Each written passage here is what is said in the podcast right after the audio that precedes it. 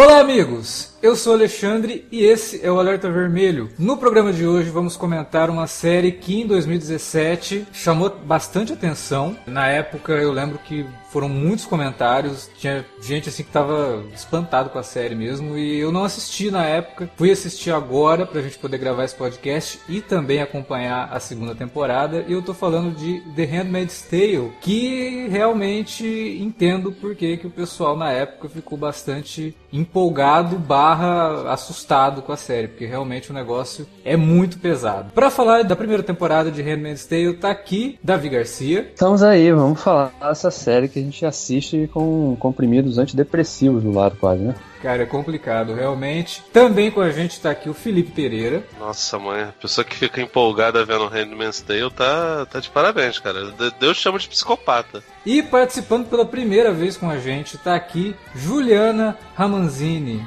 Oi, pessoal, obrigada pelo convite, mesmo que seja para falar dessa série super agradável e divertida. um assunto super leve. Mas vamos embora. Mas eu agradeço aí o convite para participar desse debate. A gente que agradece a tua presença e espero que você volte também outras vezes aí para falar de outros assuntos e também de Handmaid's Tale. Mas vamos falar da primeira temporada da série logo depois da vinhetinha. Não sai daí. Você curte os podcasts do Cine Alerta e quer ajudar a gente a manter esse conteúdo no ar? É muito fácil. www.padrim.com.br barra Cinealerta. Entre lá, dê uma olhada nos planos que temos à disposição e nos ajude. Como um dos nossos colaboradores, você ainda pode participar de hangouts, de sorteios mensais e de um grupo secreto no Facebook, onde você pode dar críticas, sugestões de pauta e muito mais. www padrim.com.br barra cinealerta. Entra lá, é rapidinho e você pode ajudar a manter o Cine Alerta no ar com esse conteúdo que você gosta. Fique agora com o podcast.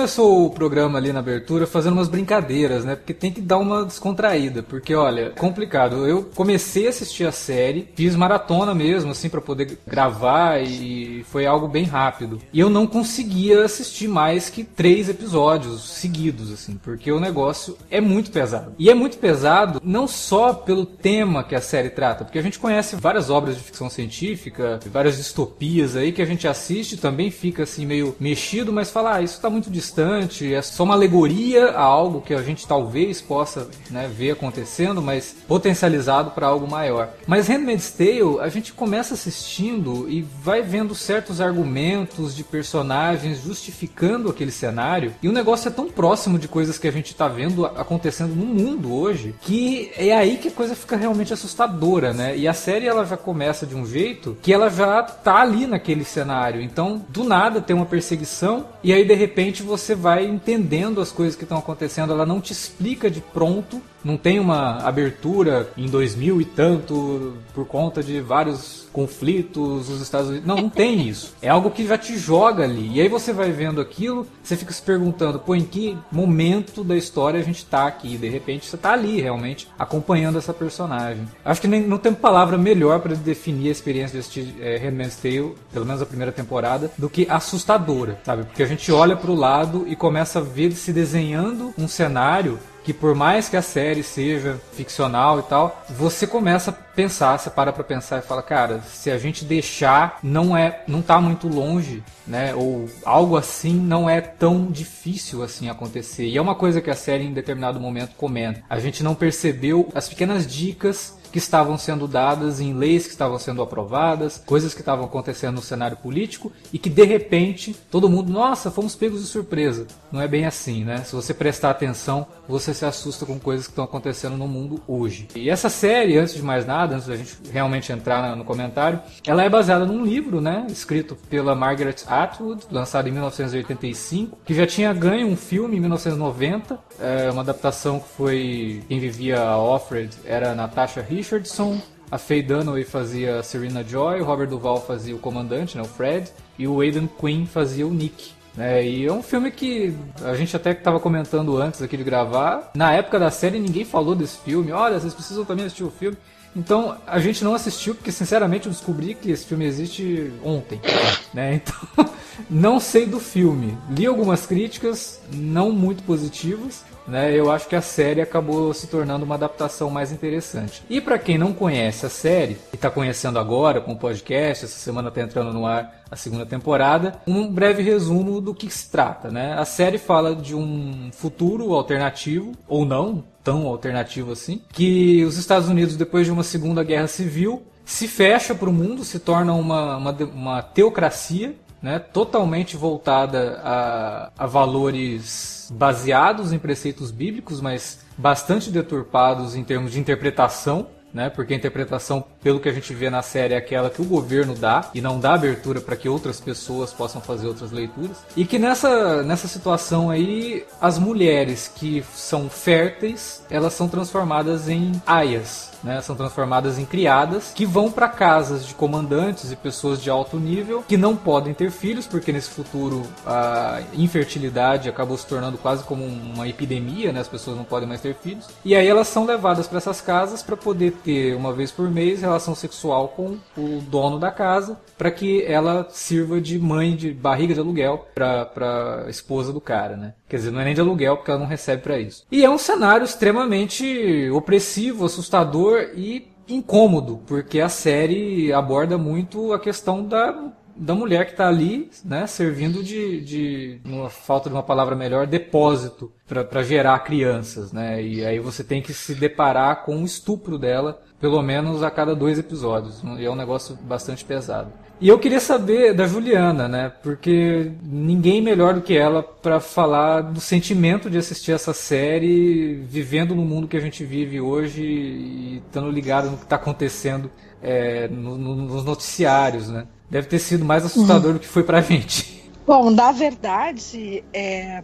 a série trata de um de um futuro aí distópico, mas na realidade a gente já vive isso de alguma maneira nos dias de hoje. Uh, e desde sempre, né? Porque é. você não tem uma situação materializada como essa da série, mas é, é da história da mulher, da situação da mulher, é isso mesmo: é, é a servidão, a escravidão, o estupro, cassação de direitos civis, é, cessamento de liberdade. É, isso é, tipo, de alguma maneira, durante a nossa vida, né, como mulheres, a gente sofre, em algum momento, é, algum tipo de agressão desse nível que fere os nossos direitos como ser humano. Né? Então, o que a gente está vendo ali na série é a materialização de todo, tudo isso que a mulher sofre numa situação específica e que joga na nossa cara o quanto isso é horrível uh, e quanto isso é mais horrível ainda quando justificado por, como você mesmo falou, né,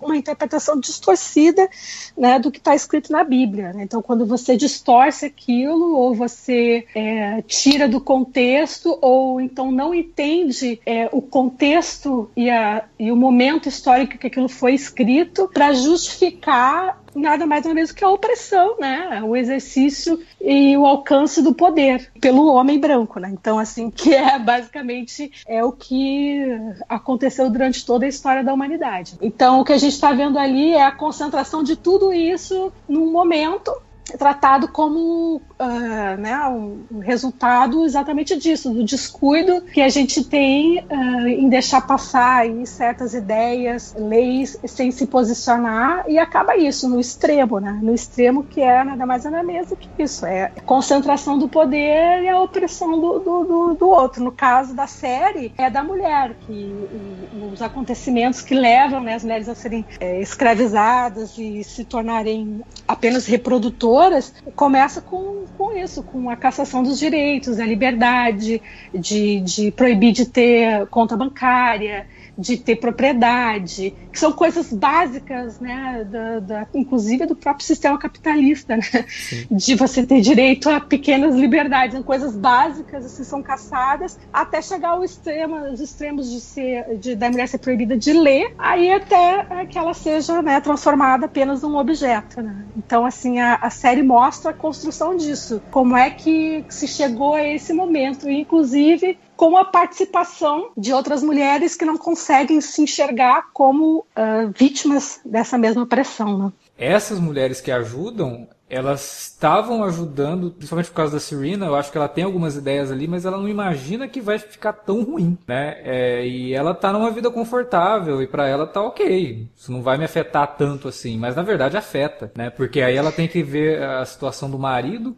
que abertamente, né, a gente percebe que tem outros casos mesmo, é, não podendo ter casos, principalmente com as aias, mas tem e ela tem que conviver com isso, né? E aí ela se torna uma vilã por conta disso, mas é uma situação tão extrema que você também assistindo a série você se coloca no lugar dela e fala, putz, mas ela também não estava esperando que isso acontecesse. A gente nunca está esperando. É, na verdade né? elas são vítimas também, é. entendeu? É. Se você for, porque são colocadas naquela situação em que elas elas também têm que ser coniventes com crimes e que elas também sofrem restrições, também têm proibições.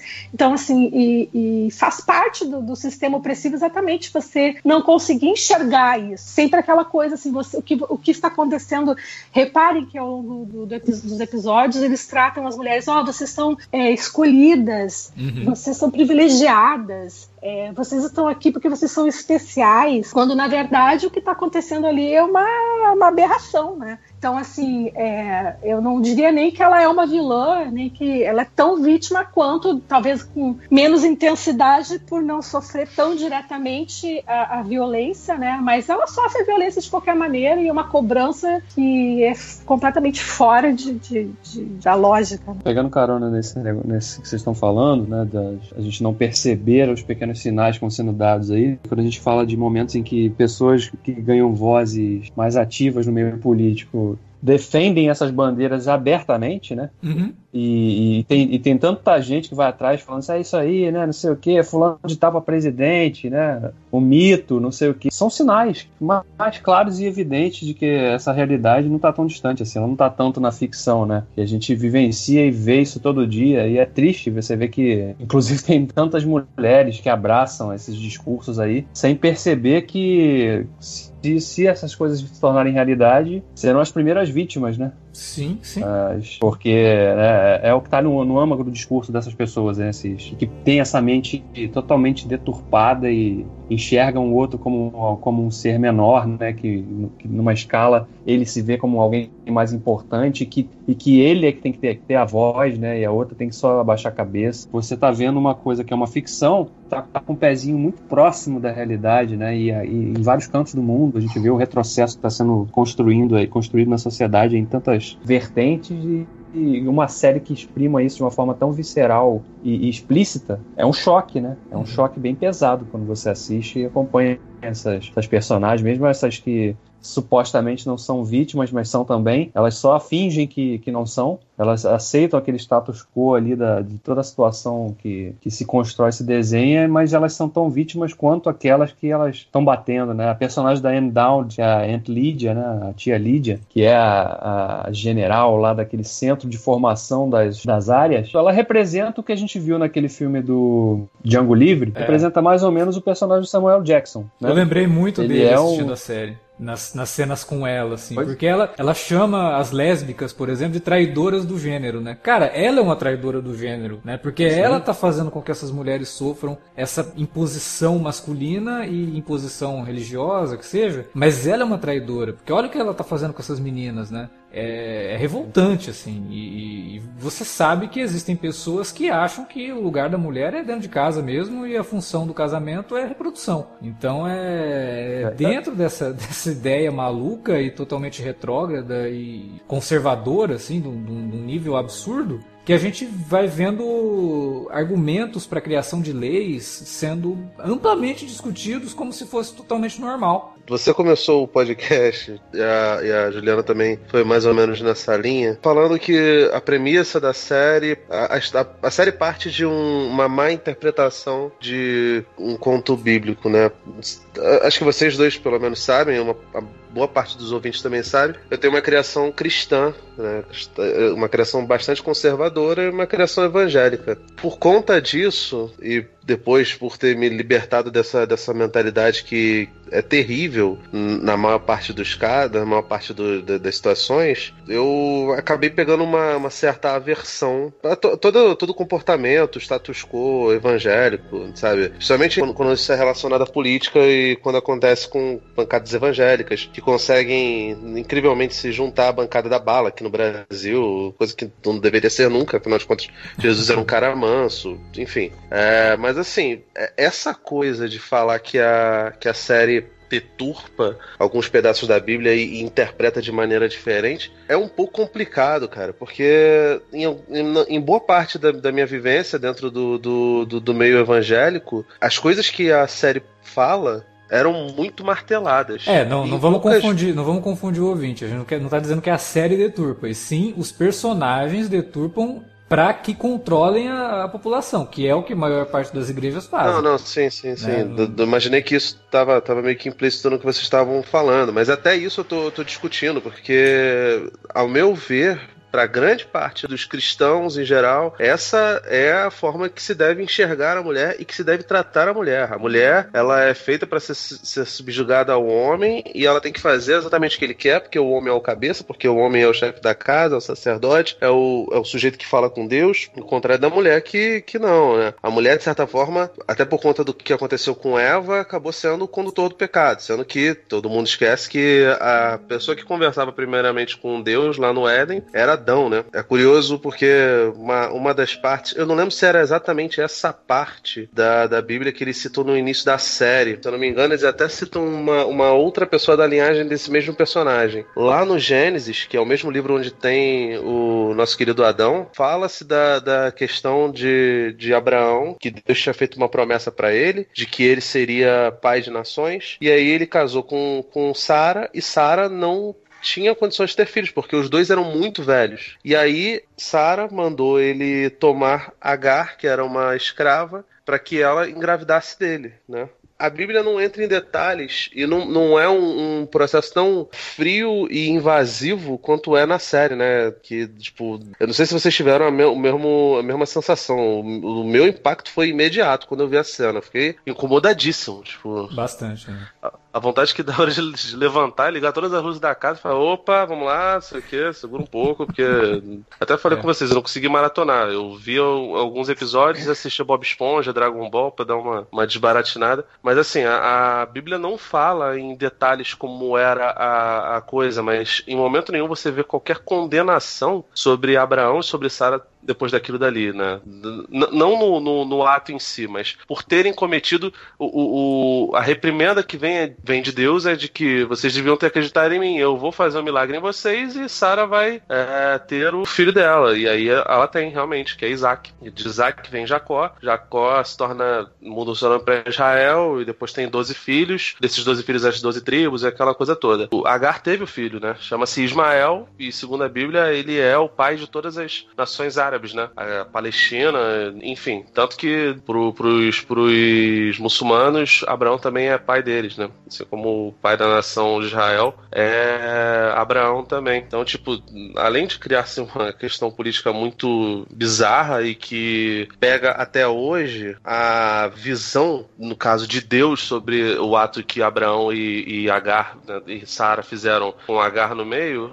é pecaminoso, é errado. E não se tem nenhuma discussão sobre a atitude deles. Tipo, o julgamento é só, ah, vocês não acreditaram na promessa, mas não tem a coisa de você tomou uma mulher como escrava. Até porque para eles ela era uma, um, como as aias, Agar era uma mercadoria. Uhum. Uma serva, né? É. Uma é. serva. Então, tipo, essa, essa visão sobre, ah, não sei o que, uma, uma coisa deturpada. Eu não sei se isso, na prática, é uma, uma realmente é uma visão deturpada. Eu sei que é canalha, de qualquer forma. Sim. Ou é, é o que eles realmente acreditam, né? Se, se, se, se essa Mas é- crença é... deles é real ou se é, tipo assim, uma... uma... Até porque no meio dos evangélicos tem, tipo, mil denominações. Só que no Brasil tem uns quatro ou cinco pastores me, me, superstar que tem, tem suas... Cada um a sua seita, né? Edir Macedo, R.R. Soares, o Valdemiro, enfim, todos em Malafaia, Feliciano. De qualquer forma, a maior parte, até desses que a gente está citando agora, que eu, que eu acabei de citar, a maior parte deles acredita piamente nessas coisas. E provavelmente só não vai falar de maneira aberta porque pega mal, né? Mas na prática é isso, cara. Tipo assim, a mulher é um ser que deve se submeter ao homem,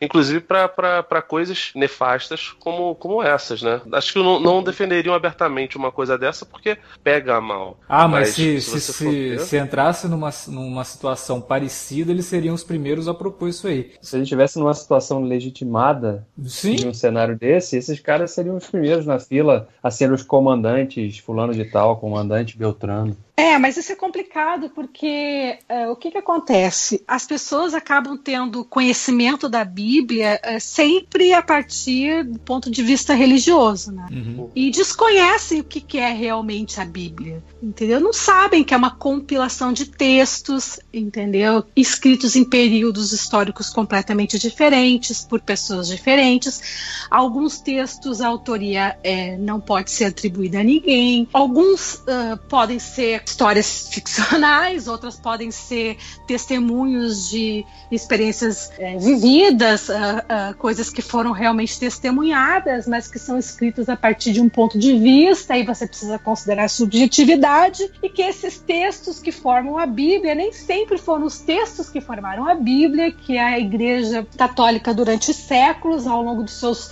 uh, diversos concílios, né, é, compilou a Bíblia e reescreveu, porque quem escrevia eram né, os, os padres, os monges, reescreveu, traduziu a Bíblia inúmeras vezes e com isso as, uh, quem conta um conto aumenta um ponto.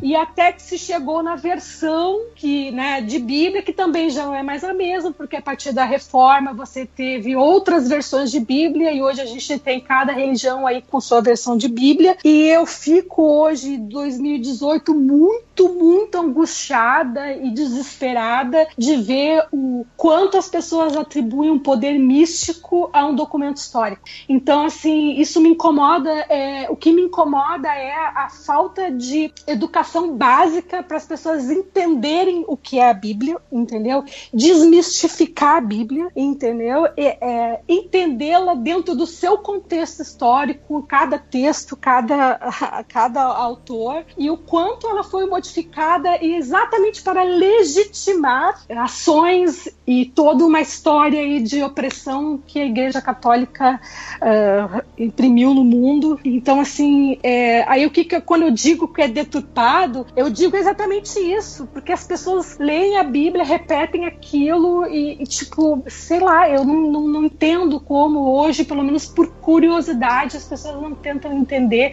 e sair um pouco fora do aspecto religioso ou até filosófico e entender pelo aspecto científico, entendeu? E histórico. Então, assim, muita coisa seria evitada no mundo de hoje se a gente ensinasse os nossos filhos desde criança a entender é, que nem tudo deve ser levado ao pé da letra. Não, por exemplo, aqui na cidade onde eu moro, a Câmara de Vereadores votou uma lei que eles chamam de escola sem partido, que faz parte aí dessa, dessa onda maluca que está tomando conta do país. Só que na verdade essa lei do escola sem partido, ela não é, ela não fala só de questão partidária e política. A lei, essa lei que passou aqui na minha cidade, que, é, que foi um absurdo, que o prefeito derrubou, e aí os vereadores votaram para derrubar o veto do prefeito. E agora o prefeito tem que entrar com um, um recurso para poder provar que o troço é inconstitucional. Eu espero que isso aconteça, porque é um absurdo. Dentro da sala de aula, o professor fazendo valer essa lei, ele não pode falar sobre a questão política, e ele não pode falar sobre nada que leve a questões religiosas. Então você imagina que um professor de história, no momento, ele não vai poder citar é, como que a Bíblia que a gente conhece chegou até as nossas mãos. Porque se ele falar isso, ele pode ofender alguém. Afinal de contas, ele pode manipular a informação, entre aspas, na visão desse pessoal que faz passar uma lei ridícula dessa, de que ele está dizendo aquilo assim, porque olha, quem escreveu isso foi um esquerdista, entre aspas, aí, e ele quer que você não respeite a Bíblia. Quando não é essa a situação, isso é uma questão histórica. Vamos estudar, vamos saber qual é a dessa Bíblia que a gente lê hoje, por que ela pode dar vazão para tantas interpretações como a gente vê, como que a Juliana comentou agora. E a série, em determinado momento, ela mostra é, o que seriam os comandantes, porque é num flashback, discutindo a questão das aias, falando assim, não, a gente precisa fazer com que isso se apoie na Bíblia, né? E aí como é que a gente faz isso? Ah, tem história tal. Ah, a gente pode usar isso daí. Mas como é que a gente faz, né? As esposas vão ficar é, incomodadas, elas não vão deixar a gente fazer isso. Não, a gente inclui elas, elas estão presentes ali na, na no, no, ritual. Aí o cara fala, não, vamos usar um outro nome, cerimônia, dá um peso maior. Você fala, porra, os caras estão interpretando naquele momento toda a história para poder criar uma situação de controle. Né? Essa é a, a, grande questão aqui. Então, quando você Aí, vê usando... uma lei como uma lei de escola sem partido que abre esse tipo de precedente passando, você fala, cara, onde é que nós vamos parar com isso? Porque os jovens que estão na escola para aprender não vão aprender. Né, vão ficar bitolados numa ideia que não pode sair para um lado, que olha, isso daí é de esquerda. Oh, não, você não pode falar isso porque isso é de direita. Não, você não pode falar isso porque isso é, pô, tá ofendendo minha religião. Caramba, né? E aí depois fala que o pessoal de esquerda que se ofende fácil, os SJW que se ofendem fácil. Não é o que eu vejo, né? Mas de qualquer forma, é um sinal de alerta que pisca aí para a gente prestar atenção no que está acontecendo, né? Esse é o tipo de coisa que não deveria acontecer. Você cercear a liberdade, a informação, a educação e ao estudo da história, que parece que as pessoas se esqueceram de uma frase que era clichê, que é quem não conhece a própria história está fadado a repetir. E olha só, de repente a frase era tão clichê, a gente foi ignorando e agora ela está aí, ó.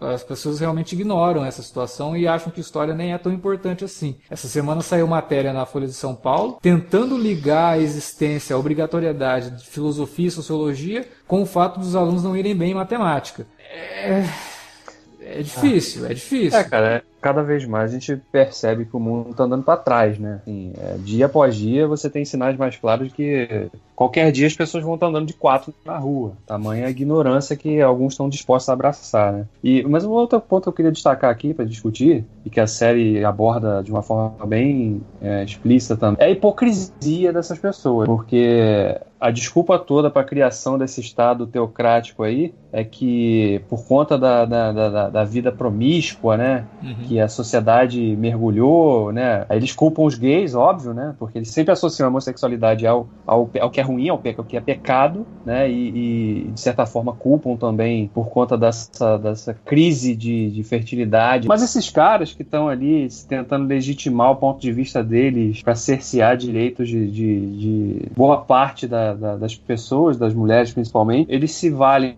dessas escrituras sem considerar nenhum contexto histórico, mas ao mesmo tempo eles não são esses caras, claro. os homens de família, né? Porque por trás dos panos, e eles têm, e a série também mostra, isso deixa bem claro, que além deles se envolverem mais emocionalmente com as aias também, porque elas eram objetos para eles, mas alguns se apaixonavam por essas aias, né? Até largavam as esposas. É, eles também tinham uma vida é, né, na, na, na, calada da noite, iam lá para os bordéis, que, que funcionavam clandestinamente, e que também eram abastecidos com com, essas mulheres que foram praticamente escravizadas ali. Praticamente não, né? Foram escravizadas para trabalhar como prostitutas nesses lugares, para servir esses homens de bem dessa sociedade nova. É, então, a hipocrisia também é um, é um, elemento muito forte, muito marcante, né? Que a série explora em cada um dos episódios. Não só da, com a visão dessas mulheres que trabalham para esse sistema funcionar, como é o caso da, da tia Lídia lá, da Serena, que a gente vê mais de perto, né? Mas também desses caras que são absolutamente hipócritas o tempo todo, né? Faz, falam uma coisa e fazem outra quando, quando a luz apaga.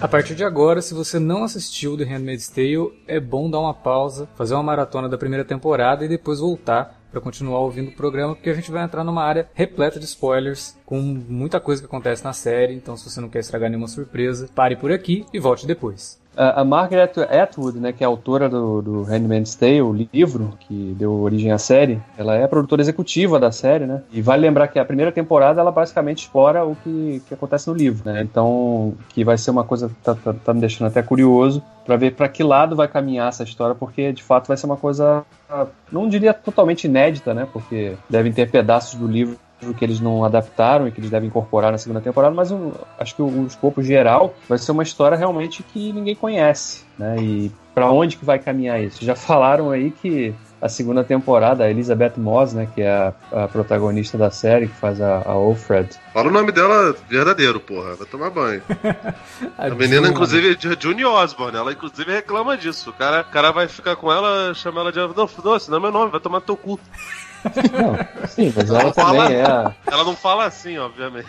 Né? Educada. Não, em alguns momentos ela até fala, né? Ela solta os palavrões é, bem interessantes. Que é uma coisa que eu acho que a série faz muito bem, principalmente no começo, que é não jogar na cara tudo do espectador, assim, porque ela coloca alguns momentos que você até se permite dar umas risadinhas, assim, ela, com, a, com a forma como ela discute algumas coisas, porque tem uma narração em off, né? E ela vai comentando algumas coisas e até com um certo senso de humor, falando palavrões e tal, até para dar uma, uma quebrada, assim, no, no, no clima pesado da coisa toda. Só que do terceiro episódio em frente, apesar das narrações continuarem, a série já fica mais pesada mesmo. Ela fala, ó, agora você já acostumou com o negócio, vai ser uma porrada no estômago a cada episódio, né? Ou até duas ou três a cada episódio, dependendo do, do, da criatividade dos roteiristas, né? Que, o que me chama muita atenção na série também é porque quando você vê uma série desse, com esse tipo de abordagem, geralmente você tem dois, três personagens que são muito bons, mas aqui você vê que todas as personagens coadjuvantes são muito boas e todas elas têm espaço para desenvolver, para você conhecer um pouquinho de, do background de cada um, embora a série não, não mostre em flashback tudo isso. Mas, por exemplo, a personagem da Alexis Bledel, né?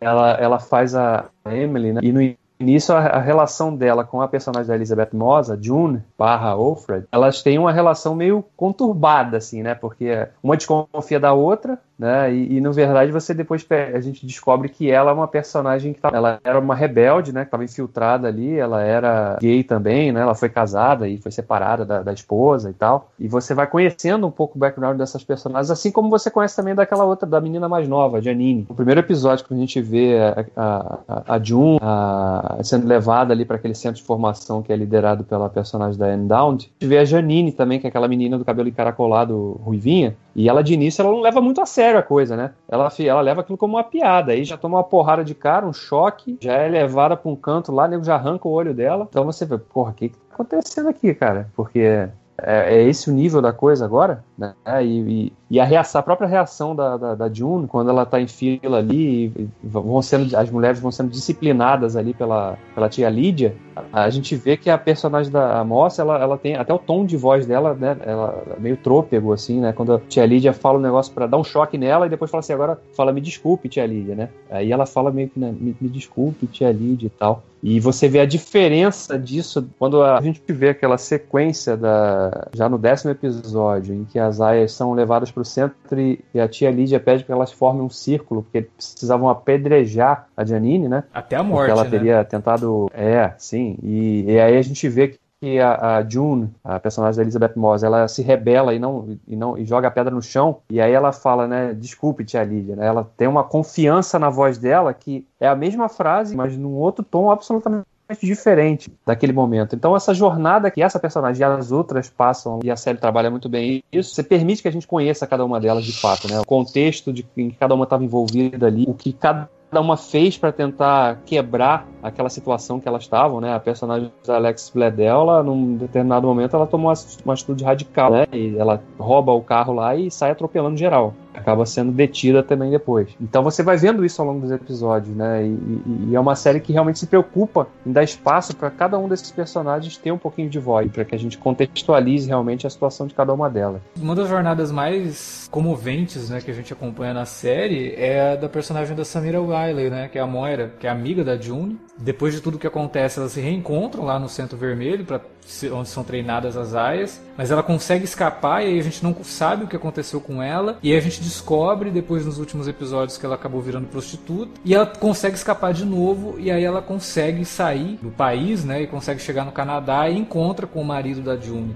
Num momento, assim, cara, é de derrubar qualquer um, né? Porque ela tá ali totalmente Nossa. perdida. O cara falando pra ela, olha, você é refugiada, você tem direito a isso tal, a gente vai te dar emprego e tal. E, mas ela tá assim, sabe? Tipo, o que eu faço com isso, né? Que é minha vida, quem sou eu agora? Porque o grande lance da série é essa questão da perda da identidade mesmo, né? É, de você tirar da mulher, como a Juliana falou, tudo aquilo que colocava ela membro de uma indivíduo, né? sociedade, né? como um indivíduo. Né? Você tira o emprego, você tira as posses, você tira o direito delas lerem né? O direito de... Tirar o nome, né? Tira o nome. E aí, de repente. Você tira o nome, você, você tira filhos, você tira tudo. Não, tira e, tudo. e não só tirar o nome, né, cara? Tira o nome e, e te rebatiza com, com um nome que é um título Sim. de alguém, né? Porque ela é off Fred, né? Exato. Ela é do Fred. É, de, é, é do fulano. É, né? off, é, sempre alguma coisa assim, né? Então, é, até nisso é uma, uma, um aspecto humilhante também que eles impõem essas mulheres nesse carga, né? cenário, né? É, e aí essa personagem, quando ela reencontra o marido da June, né? E ela, ela, não, não, ela não tem reação nenhuma. Aí ela fala, mas como que você tá aqui, né? Aí ele pega e fala, ah, estava na minha lista, né? E quando você veio pra cá me ligaram. Ela, lista de familiares? Aí ele, é. E ela dá aquele abraço nele, cara. Putz, é catártico para ela, é catártico na série. É, é, demais, assim, porque você acompanhou tudo que essa personagem passou e como que ela foi transformada num objeto realmente. E aí quando ela vai para lá, vai pro Canadá. Aliás, esse negócio dela ir pro Canadá e no Canadá tá tudo diferente, né? Não sei se tem a ver com a Margaret Atwood ser canadense. E aí ela quis dar uma, uma puxada de sardinha ah, com ali. mas, Certamente. Mas, né? Sem nenhuma dúvida. Mas é muito é muito triste tudo aquilo. É triste e ao mesmo tempo você fica feliz pela personagem. É um dos poucos momentos na série que você fica feliz por alguém, né? Que alguma coisa dá Cara, certo mas, ali. Mas isso me dá. Vocês não leram o livro, né? Não, não. Nenhum não. de não, vocês. não leram. Eu fiquei, eu fiquei curioso, porque até então aparentava ser uma condição mundial aquilo que estava acontecendo, né? E aí quando você vê que no Canadá não tá assim, você começa a perguntar se, se aquilo, da, se tipo assim, se tem um trecho do Canadá que não é assim, se é só os Estados Unidos que tá. Não, é só os Estados Unidos mesmo, porque no, no tá acontecendo. Na própria série tem a questão lá deles se encontrarem com uma delegação do México, que tá tentando implementar o negócio, né? Eles vão até fazer troca de AIA ali, um, virou mercadoria uhum. mesmo, né? Então você vê que em outros países não está acontecendo. Tanto que tem um momento que é mostrado na, na televisão, a Aya foge né, do país, consegue fugir e, e, eles ficam preocupados, que pô, o que, que ela vai falar, né, para o mundo todo do que está acontecendo aqui. Então realmente é uma coisa que só acontece lá e eles estão totalmente fechados. Ah, né? Viram. É, é uma maravilha isso, porque tem uma porção de gente, especialmente aqui no Brasil, que é bem babau da galera dos Estados Unidos e que fala que os Estados Unidos é uma potência econômica por causa disso, disso, aquilo, e que fala que ah, no, no, nos Estados Unidos não tem nenhum equivalente à CLT e olha como é que é maravilhoso lá, mas esquecem, obviamente, de todos os recursos e de toda a exploração que os Estados Unidos cansou de fazer pelo, pelo resto do mundo depois que, que rolou sua, sua independência, sua guerra civil e depois que ele se tornou realmente uma, uma potência mundial. No caso, a série mostra como eles podem ser pioneiros na filha da putagem também, né, cara? Porque se eles estão exportando. É, também não, né? Tô sendo ingênuo. Mas assim, se eles estão exportando essa coisa, é, é um absurdo, cara. Eu adoro essa atriz, acho ela maravilhosa. Ela é muito boa. E tinha muito tempo que a gente não via. O que me faz lembrar também que essa série tem atores principalmente atrizes maravilhosos, né, cara? Elizabeth Moss mesmo, tipo, essa menina, ela, ela é boa demais há, há muito tempo que a gente. Vocês que curtem Mad Men, já deve ter visto ela até mais do que, do que eu. Mas eu acho ela maravilhosa de um jeito absurdo, cara. Ela é muito boa atriz. A ela entrega dela, ela... né, pra fazer a série é uma coisa. Porra, cara, tipo, pra mil coisas. Primeiro, acho que, ela, acho que ela é produtora executiva também, né? Sim, sim. É. É, porra, a questão toda envolvendo a filha dela, dela querer sacrificar porque ela precisa reencontrar essa filha e, tipo, tem medo do que, do que pode acontecer. E aí a, a mulher lá do, do, do, Chuck fica subornando ela, falando: você vai se comportar bem e vai ter o meu filho, senão você não vai ter a noção do que, do que é a sua filha. E, e dos últimos dois episódios, então, que essa questão fica ainda mais tensa, né? Com o que acontece, né? Destino final dessa menina que, que a gente comentou agora, que perdeu o olho no, no, nos primeiros episódios. Pô, cara, é um negócio absurdo, sabe? A caixa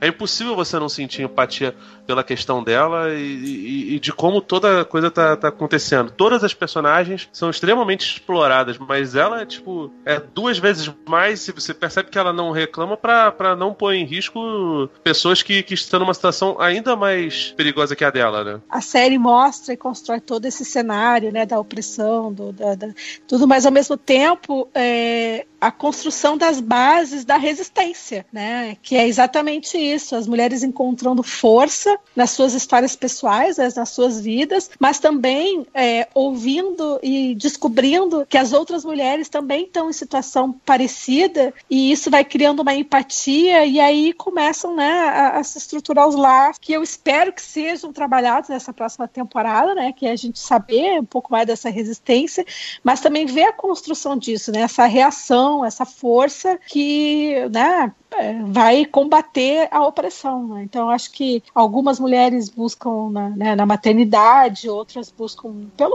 amor à vida mesmo, né?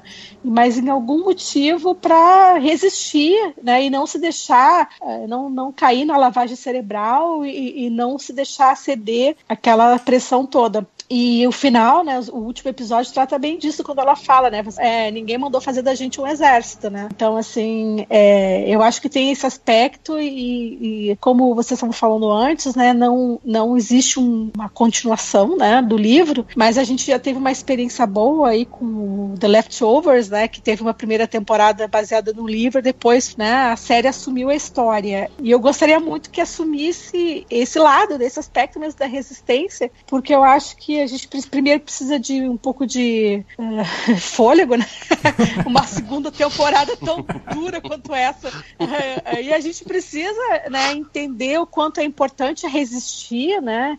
E, e, que o certo é o certo e o errado é errado, entendeu? Não existe lado, existe certo existe errado, entendeu? Não existe lado direito, de esquerdo, de cima, de baixo, existe o certo e errado. E eu gostaria muito que, que isso fosse construído até para mostrar, entendeu? Que assim como a mulher ela é oprimida, ela também tem o poder de resistir e de superar a adversidade. Então eu gostaria muito que a série caminhasse para esse lado. Eu acho que o último episódio ele dá uma dica disso quando a June encontra aquelas cartas, né? ela recebe aquele pacote com, com as cartas e que aí representa bem isso que você falou, das histórias dessas mulheres que têm sim a sua identidade, mas que de repente viram tudo virando de ponta cabeça e ela deixa essas cartas para empregada da casa, né? Que é a Rita, que eles chamam essas empregadas de Marta, e aí eu imagino que o, talvez o Bruce Wayne seja um dos comandantes aí desse. Putz, né? Você é muito babaca, cara. E o Bruce Wayne e o Clark também, né? É, os dois são os comandantes. E, é, e o Supla também, né? E o Supla também. E aí ela deixa para essa empregada as cartas. Ela fala, ó, vai lá e vê aquilo. Então talvez aquela fagulha também tenha chegado nessa personagem. Ou não, a gente vai descobrir isso na segunda temporada. Mas seria muito interessante realmente a gente ver o outro lado, a gente começar a ver o outro lado, que deve ter muitas derrotas, né? Porque realmente o estado opressor que está ali é gigantesco e os caras têm formas de saber tudo que está acontecendo, porque eles têm pessoas em todo lugar, que é uma coisa que o David tinha falado ali no começo, né? Que quando a gente vê aquelas duas, a June e a outra personagem no começo, né? As duas aias que estão sempre juntas, que uma desconfia da outra, e isso é a situação normal dentro de qualquer cenário ditatorial. Né? É, converse, se você puder, você está ouvindo aí, conversar com pessoas que viveram na época da ditadura e que tinham ideias contrárias à ditadura, saiba que eles vão te contar coisas desse tipo, de que você não podia comentar certas coisas com algumas pessoas ou com todo mundo, porque você não, não sabia se podia confiar naquela pessoa. E às vezes você não estava dentro de uma célula de resistência, nada disso, você só estava pensando algo contra, você não podia falar porque se você comenta, alguém ouve e chega na, no, no, ouvido de alguém, né, da pessoa errada, você de repente é um subversivo, você vai ser tirado da sua casa, você vai ser torturado e você vai ser tratado como um terrorista. Só por uma coisa que você pensou. Né? Dois adendos aí. Supostamente, apesar dessa tua piada infame, que infelizmente né, o meu contragosto você deixa sempre nos podcasts, Supostamente a Marta poderia fazer uma referência à personagem bíblica que tem algumas versões que falam que ela era irmã de Maria Madalena e de Lázaro, outros que falam que era só de, de, de Lázaro, né? Não, não associa, falam que a Maria não é necessariamente a Maria Madalena, a prostituta que foi reabilitada por, por Jesus. A passagem bíblica mais, mais marcante dela era de que ela, enquanto todo mundo curtia a presença de Jesus, né, do, do Messias, segundo o Novo Testamento, ela era uma, uma mulher muito servil e que passava o tempo todo ocupada com os afazeres sabe? Sem, sem prestar atenção no que estava no que acontecendo. Basicamente, ela vivia para servir e nem isso era, era muito valorizado. E o segundo é que essa coisa aí que você falou de, de perguntar para pessoas da geração anterior é muito utilizado, principalmente pelo, pelo candidato que provavelmente vem agora à presidência, o Jair Bolsonaro, sujeito ignóbil, e fala, basicamente fala que os professores de história mentiram sobre a época da ditadura militar e fala para as pessoas perguntarem para os seus pais e avós que, que que, viveram durante a época da ditadura como é que era, né? É, basicamente suplantando uma, uma falsa sensação de segurança que acontecia nessa época por parte de pessoas que eram completamente apolíticas, pessoas que não se engajavam politicamente. A realidade é que as pessoas que, que se engajavam politicamente, que se posicionavam minimamente, fosse à direita ou à esquerda, eram fortemente reprimidas. Tanto que a nossa classe política, grande parte dela foi exilada. Eu não estou falando só de, de, de rapaziada Brizola foi para depois que o, que o Jango foi de fato deposto, ele foi para o Uruguai e ficou um tempão lá. Ele é uma liderança de esquerda. José Serra foi, foi exilado, Fernando Henrique foi exilado, o César Maia foi para o Chile, o Rodrigo Maia, que é atual deputado e presidente da Câmara lá, um dos, dos maiores canais do Brasil, ele nasceu no Chile por conta disso, porque o pai dele estava no Chile quando. quando então ele poderia jogar do lado do Valdívia, por exemplo, na, na seleção. Mas assim, tipo, toda a classe política brasileira foi, foi criada nessa época e não necessariamente só pessoas de esquerda. Então a perseguição que acontecia na época da ditadura não era exclusiva sobre os vermelhos, ao contrário. Então, não, era simplesmente você não concordar com a ditadura, você era subversivo, independente de é, que lado você estivesse. É, é, pois é, e coisas bizarras aconteciam, tipo, o pessoal pegava um livro de arte lá, até uma anedota do e virava um, um meme ambulante na, naquela época. Então, tipo, essa narrativa da, da época da ditadura tem muito a ver com distopias que a gente já, já conhece, que são, tipo, muito discutidas, como Admirável Mundo Novo, 1974, assim como Handmaid's Tale também tem muito disso, cara. Dessa narrativa contada por parte dos vencedores. Basicamente não existe verdade, né? A verdade é o que, o que os soberanos falam, né? O que os poderosos falam. É, e uma coisa que, é, que a primeira temporada ela sugere também é que essa teocracia, ela, embora esteja estabelecida, ela não está totalmente fundamentada, porque ainda tem células de resistência. Tanto que em alguns momentos ele, o comandante fala, pô, essa gente não vai, não existe nunca, né? Ou seja, existem lugares em que as pessoas estão de fato ainda lutando, aparentemente perdendo, né? Por, é, poder, é não, fica claro que tem uma guerra acontecendo ainda. Sim, sim, ainda, ainda. Mas o Estado teocrático ele não está dominante em todas as áreas, digamos. Talvez seja um aspecto que a segunda temporada também vai explorar, né? Essa, além da, da, da, própria resistência que vai se formar no meio dessas aias, né? Da, ali da June, né? Da, até da, da, da própria Janine, talvez, não sei. É, é, e a personagem gente, da Emily também. Sim, a gente vai ter o né? retorno né? da Emily né, na segunda temporada. Tem uma coisa que eu acho que a primeira não faz, que é abordar tudo isso, porque por conta de orçamento. E Sim. eu não vi nenhum making off, não vi ninguém comentando sobre isso, mas eu acredito que uma das coisas mais interessantes da série tenha sido uma forma de, de disfarçar um pouco o, não diria baixo orçamento, mas as limitações que o orçamento da série poderiam trazer. Porque, pô, elas passam num futuro distópico, um futuro próximo, mas que necessariamente deveria ter uma construção de mundo ali. A gente poderia ver lugares maiores e tal, e a gente não vê isso, porque realmente fica difícil construir. E pra... Eu queria carro voador. Não, eu queria grandes salões, aquela coisa bem, bem é, opressivo que a gente é, vê, por exemplo, no material de, de propaganda do nazismo, né? E a série, ela para disfarçar isso, grande parte dos momentos que as personagens estão na rua, em ambiente externo, a câmera está muito próxima delas, né? São aqueles é. planos bem fechados e que ao mesmo tempo acabam dando para a série uma identidade muito forte né? E uma, uma linha narrativa Aí. interessante de você jogar realmente tudo nas costas, entre aspas, da, da, dessas personagens e a gente vai vendo aquelas expressões todas na nossa cara, sabe? Então, e outra é... coisa, né? Isso também imprime um ar de opressão maior, né? claro, né? Porque, porque tá todo mundo tá, fechado. É como se elas estivessem sendo vigiadas realmente Exato. o tempo todo, né? Exato. Eu acho que a segunda temporada, por conta da série ter feito sucesso, principalmente em premiações, a segunda talvez aborde um pouco mais esse outro lado e mostre outros lugares por ter tido, acredito eu, um aumento de orçamento. Mas essa, essa coisa de você não ter e ter que se virar com o pouco que você tem acabou dando para a série algo que deu realmente essa identidade. E é uma das coisas mais incômodas da série é isso. É você estar tá tão próximo dessas personagens em momentos tão assustadores, como o estupro mensal que elas sofrem e outras situações, né, de abuso mesmo, de elas serem espancadas e tal. A câmera tá ali, é. né, na, na, cara delas, em cima o delas. Abuso, o abuso é físico, ele é emocional, né, é. o tempo todo, né. A pressão que ela sofre, uh, e falando especificamente da, da June, da personagem da Elizabeth Moss. Ela sofre a pressão constante de estar presa naquilo, de não não ter notícias da filha, de achar que o marido foi assassinado e, e, e depois descobrir que a filha está viva e que para ela continuar assim, ela tem que seguir estritamente as novas regras que foram impostas. É, então ela sofre a, a, aquela violência física na, nas cerimônias e a emocional através da, da Serena, né, que está o tempo todo jogando com ela e falando, oh, não quero nada de você fazer gracinha com meu marido aqui, né, não sei o quê, porque você já sabe, né, se fizer alguma coisa, sofre a Hannah, vai sofrer. Né? E, e, aí tem todo esse tipo de, de construção né, que, que, é jogado também. Né? E o final da temporada, especificamente, com aquela sequência que a, a Serena leva a June até o lugar onde a, a Hannah, filha dela, tá, foi acolhida, é muito dolorosa, né, cara? Porque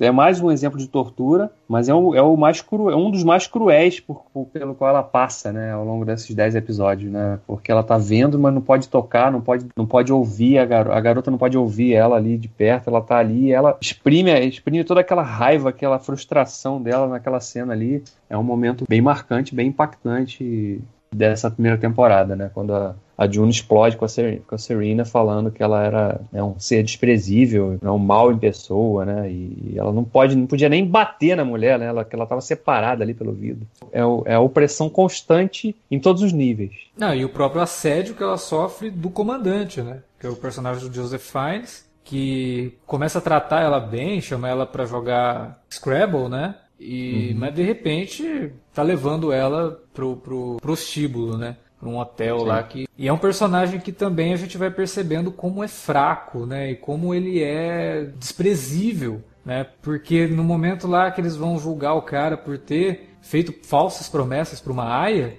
ele leva aquilo, pô, a gente vai fazer coisa mais importante. E daí que ele pegou a menina, não sei o quê. Aí o outro comandante, pô, como assim, cara? Né? Se a gente está criando essa sociedade aqui baseada em, em, valores e tal, você tem que respeitar isso aí. Não é bem assim. Você sabe que isso é crime, é grave e tal. Quer dizer, existem alguns membros ali que realmente acreditam naquilo, mas a maioria só estão mesmo ali pelo privilégio né? De, olha, eu vou ter uma mulher na minha casa ali que eu posso pegar ela quando eu quiser, porque nada vai acontecer. Não, não é bem assim. Tem leis que protegem, entre aspas, elas, né? Mas que eles são do governo, cara. Mal que isso vai fazer. E aí que leva, inclusive, para um, o castigo de um dos, do, dos personagens. Também numa cena muito angustiante, os caras Gráfica. amputando o braço do cara, né?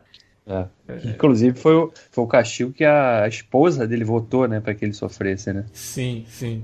E também não deixa de ser uma certa vingancinha aí da, da personagem, né? Eu tive que vivenciar suas cerimônias e as suas mentiras, então agora vai ficar sem mão também. Pois é.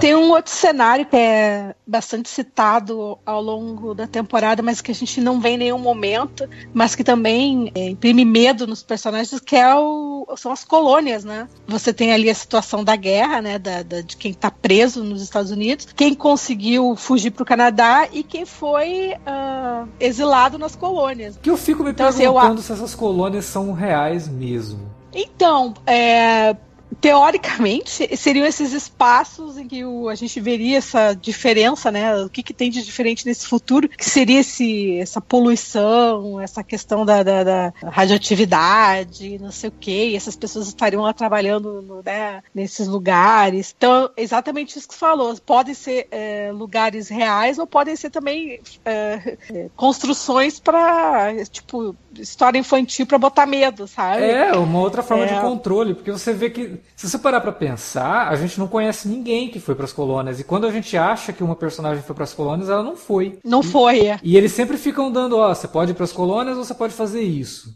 Sabe? Então me parece que esse negócio das colônias é uma forma de controle também. Talvez se a pessoa escolher, ah, eu quero ir para as colônias, ela simplesmente vai ser morta, né? E aí, para quem é. perguntar, ó, ela foi para as colônias. Por que Porque a questão da infertilidade parece que é real na, na, na, série, porque você tem aquele flashback dela na maternidade, toda a histeria coletiva quando ela conseguiu dar à luz e tal.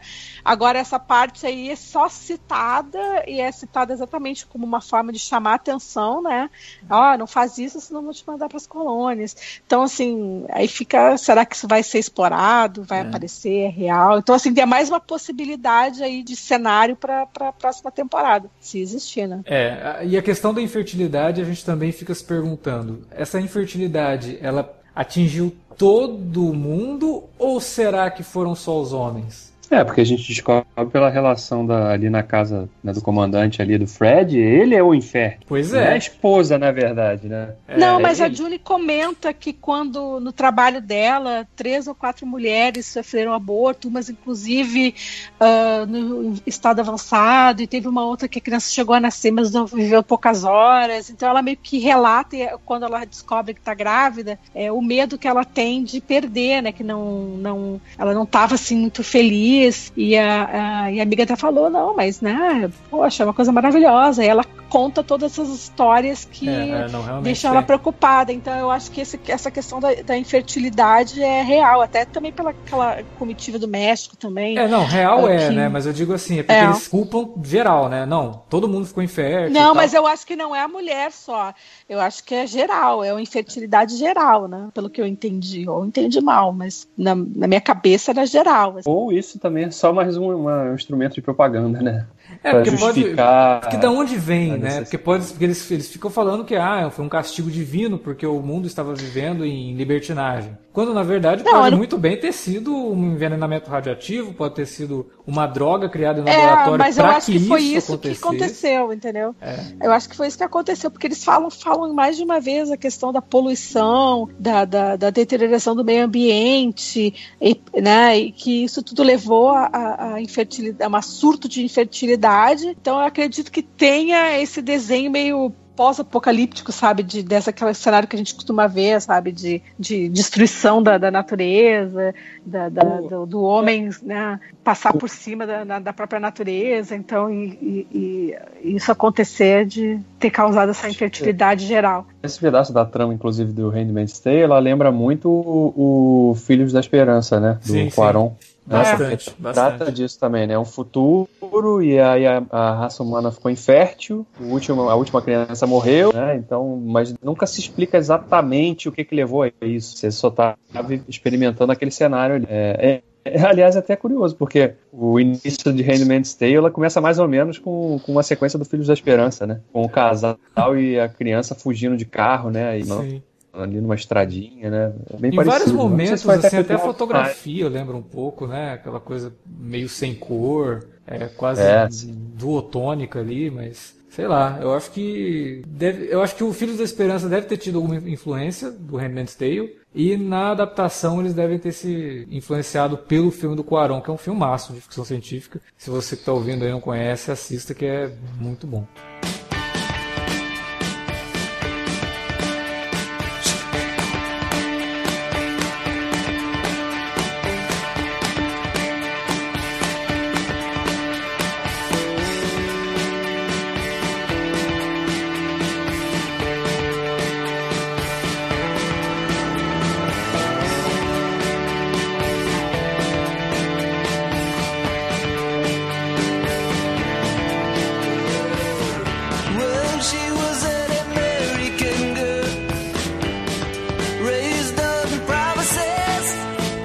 Até agora falou bastante sobre como que isso influencia a população feminina, que é realmente o destaque da série. Mas a gente também não pode esquecer do que a população em geral acaba sofrendo com, a entrada desse governo teocrático, né? Que é mostrado ali. E um dos personagens que a gente acaba encontrando pelo caminho e que representa bem isso é o motorista, que é o Nick, que é interpretado pelo Max Minghella, que ele era um cara, e aí quando tem o flashback dele eu achei excelente, assim, porque é bem o tipo pessoas que são cooptadas facilmente por qualquer tipo de organização, né? Que ele é o cara que está desempregado, numa situação de pobreza, que não tem muita perspectiva de conseguir um novo emprego, num cenário político totalmente desorganizado, e aí um cara chega para ele e fala: "Não, eu tenho um negócio perfeito para você. Vai lá na reunião desse lugar aqui, eu sou um dos chefes e a gente está tentando tomar o país. Quase que o cara fala a gente quer fazer a América grande de novo. E aí nesse personagem que era esse cara, ele acaba se tornando o motorista da família onde a Offred está, né, a June está, e depois a gente descobre que ele é um olho, né, que é uma coisa que até me lembrou também o V de Vingança, né, de dar nomes de partes do corpo humano para determinados órgãos do governo, né. Só que ele não gosta disso. Ele, ele se percebe que o cara está totalmente incomodado com aquilo tudo, né. Ele entrou para uma coisa, deve ter concordado com uma ou outra coisa, mas ele precisa se manter ali, porque senão ele acaba caindo como subversivo e vai ser perseguido e mandado para as colônias. Isso me lembra uma sequência do Matrix, do primeiro, que o Morfeu está explicando para o Neo, né, como que funciona a Matrix. Cada pessoa que não sai da Matrix por conta de estar tá realmente confortável com aquele universo que ela vive, ela é um inimigo em potencial, porque ela vai ser, a qualquer momento, ela pode ser usada por um agente. E ela tá numa zona de conforto que se você tentar tirar ela dessa zona de conforto, ela vai te denunciar. E aí a gente fica se perguntando o que aconteceu com os pobres, né? Porque a gente só tem o contato mesmo com a galera que tá no poder, a galera que tá no comando da coisa. Mas os pobres, entre aspas, a gente vê como resultado ali no, no Nick, na própria Marta, né, da, da família ali, que acabaram se tornando esses servos e que no meio desses servos tem a galera que é espiã mesmo que está ali para poder é, saber o que está acontecendo dentro das casas. E é um personagem que ele vai crescendo até por conta do relacionamento que ele acaba tendo com a, com a June e tudo mais. E a gente fica a todo momento se perguntando realmente qual é a dele. Né? Ele é realmente um cara que está arrependido ou ele só está fazendo isso para adquirir a confiança dela? Mas eu, pelo background dele, me parece que ele é um cara que também não está confortável com aquilo, ele não se sente bem com aquilo ali. Mas ele tem que fazer, porque senão o que, que ele vai fazer da vida? Né? É, eu, eu, espero que a segunda temporada ela também permita que a gente conheça um pouquinho mais dessas pessoas, né? Porque realmente, se, se existe uma guerra, imagino que são essas pessoas que estão envolvidas mais diretamente, né? São, estão sofrendo as consequências dessa guerra mais diretamente, né? Que a gente possa ver um pouquinho disso aí também. E essa resistência das aias aí se formando para derrubar isso, né? Tem uma coisa que eu não falei, cara, que me, me ocorreu agora, que acho que vale citar, essa coisa, né, a gente pensar, ah, os Estados Unidos transformaram essa teocracia, né, e, pô, mas e os outros países, né, as lideranças da Europa, por exemplo, não fizeram nada, né, ficaram calados, aceitaram, não, eles que resolvem o problema deles, mas isso já acontece hoje, né, uhum. porque uhum. a gente sabe que vários países, principalmente no Oriente Médio, eles têm restrições severas demais para as mulheres, as mulheres praticamente vivem nas condições das mulheres de Handmaid's Tale, né, e ninguém faz nada, porque acha que é problema deles, né, eles é, teocracias que já existem no mundo de hoje, não no Ocidente, mas que as pessoas sabem que existe, mas está lá, eles que se resolvam lá, né? Eles que se entendam. Então é mais ou menos isso, né? O contexto que a série também acho que imprime, né? É o, é o briga de marido e mulher não se mete a colher levado a um, um, um nível lado muito global, extremo, né, né cara?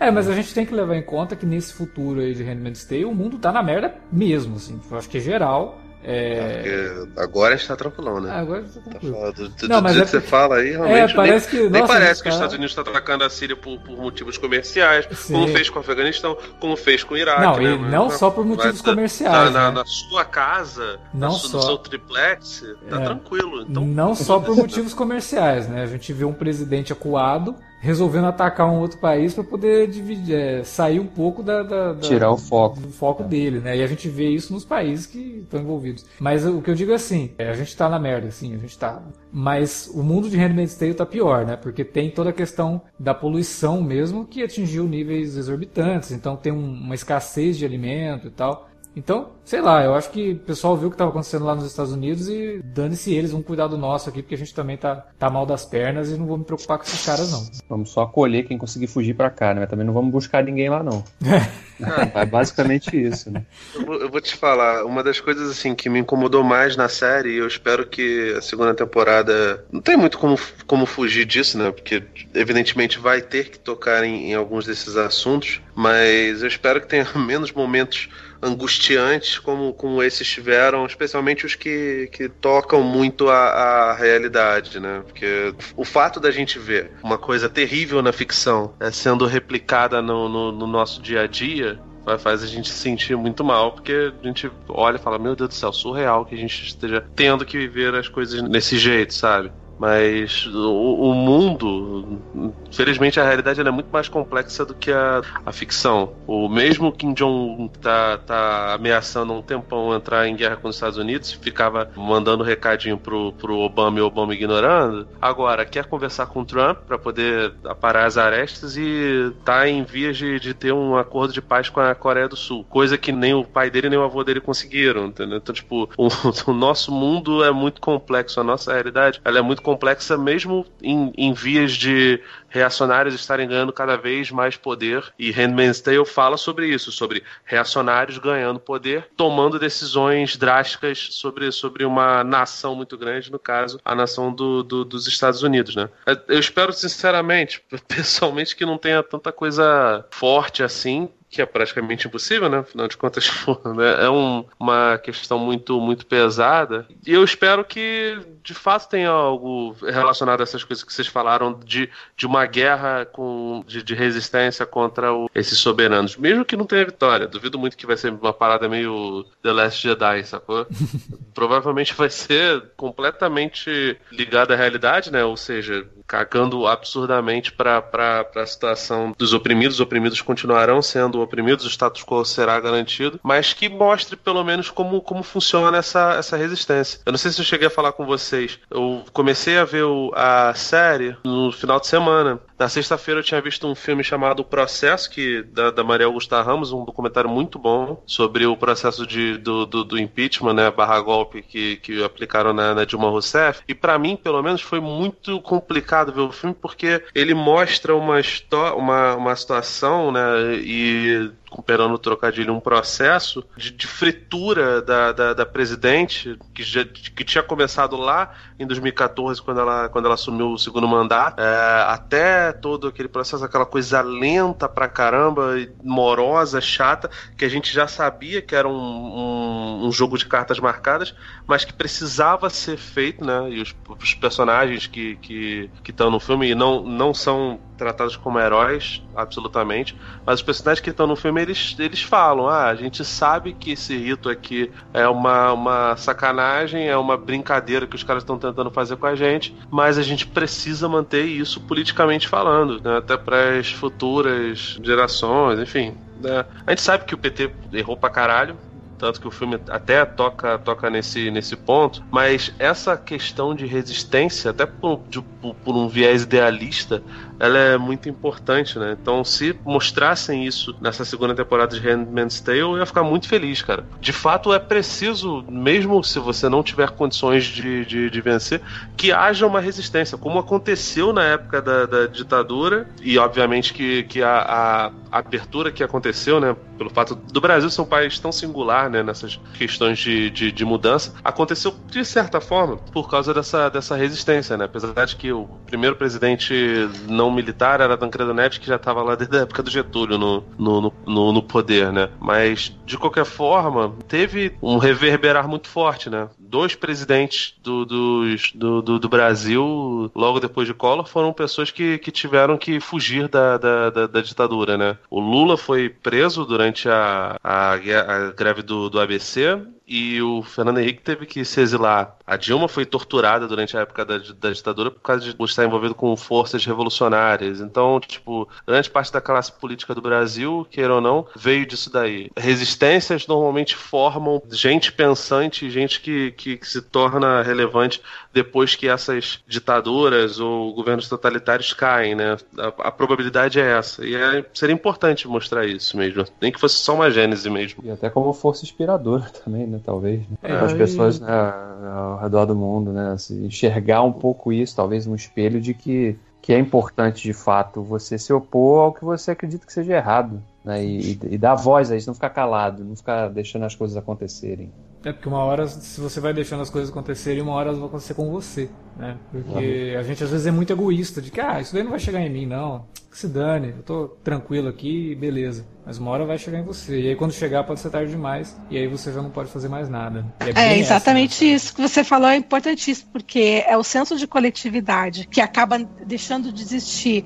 Só que quando você ataca a liberdade de um indivíduo, você ataca a liberdade. E a liberdade é, um, né, é uma expressão geral. Então, assim, não existe meio, meio, meia liberdade, entendeu? Então, assim, é, é isso que o, o, os indivíduos hoje em dia precisam entender né? Que o nosso maior comprometimento, nosso maior empenho deve ser em garantir né, a, a, liberdade e os direitos básicos do ser humano, né? Então, assim, isso é uma questão universal. Quando você defende do outro, você está defendendo o seu, entendeu? É esse senso de coletividade que deixa de existir, até porque as pessoas realmente hoje em dia, se você fizer uma, um questionário básico, não sabem dizer quais são os direitos universais do homem, quais são os direitos básicos, entendeu?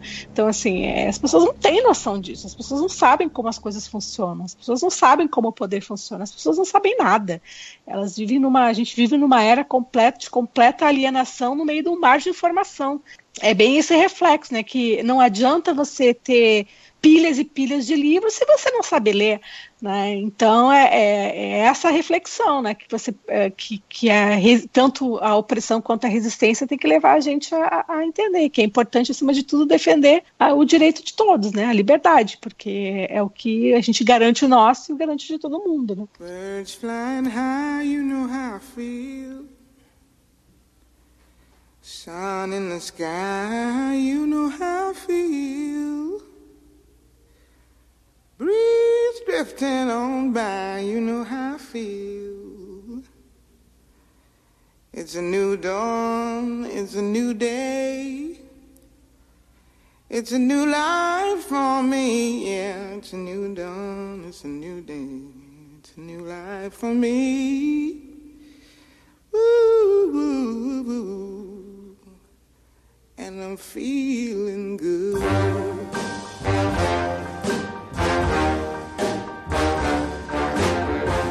Bom, era isso que a gente tinha para falar sobre a primeira temporada de The Handmaid's Tale e a gente vai acompanhar a segunda temporada com minicasts, então a gente espera que vocês ouçam os nossos minicasts de Handmaid's Tale. Se você não sabe, a gente também vai acompanhar o Westworld, então vai ser uma jornada dupla aí de novo. São duas séries leves, né? Dá pra... de boa, assim. E se você gostou desse podcast, se você gostou da série, comenta aí na área de comentários ou manda um e-mail pra gente para alertavermelho@cinealerta.com.br. Também nas redes sociais, facebook.com barra cinealerta ou arroba cinealerta no Twitter. Fala com a gente nas redes sociais e também divulgue o nosso conteúdo. Eu queria agradecer a presença da Juliana. Juliana, valeu por Eu ter que agradeço. gravar com a gente. Foi excelente o papo. Espero que você volte para falar de Handmaid's Tale com a gente aqui também na segunda temporada. E lembrando você aí que nos ouviu, gostou desse podcast, fica se perguntando, pô, como é que a gente ajuda essa molecada a fazer podcast? É simples, ó, livrei tua barra agora, hein, Davi, Felipe, chamei vocês de molecada. Deixei vocês é, tá comentar, né? Tá bom, obrigado. Eu, sou, eu tô no flor da idade, graças a Deus. Entra lá em www.padrim.com.br barra Cinealerta, dá uma olhada nos planos disponíveis. Se você puder nos ajudar, o menor valor já faz você ser parte do nosso grupo lá no Facebook, onde vai ter direito a ouvir o nosso podcast um dia antes deles serem lançados. É isso, a gente fica por aqui nesse Alerta Vermelho. Semana que vem tem podcast de novo, cara. Nossa, a gente tá gravando um podcast aqui, agora para falar do Vingadores Guerra Infinita Vamos ver quem morre, quem sobrevive nesse filme aí. Se os fãs também vão sobreviver depois de ver todos os personagens da Marvel juntos no cinema. A gente volta para falar desse filme e a gente volta com, com os minicasts de Westworld e Handmaid's Tale. É isso. Valeu pela audiência, galera. Até a próxima.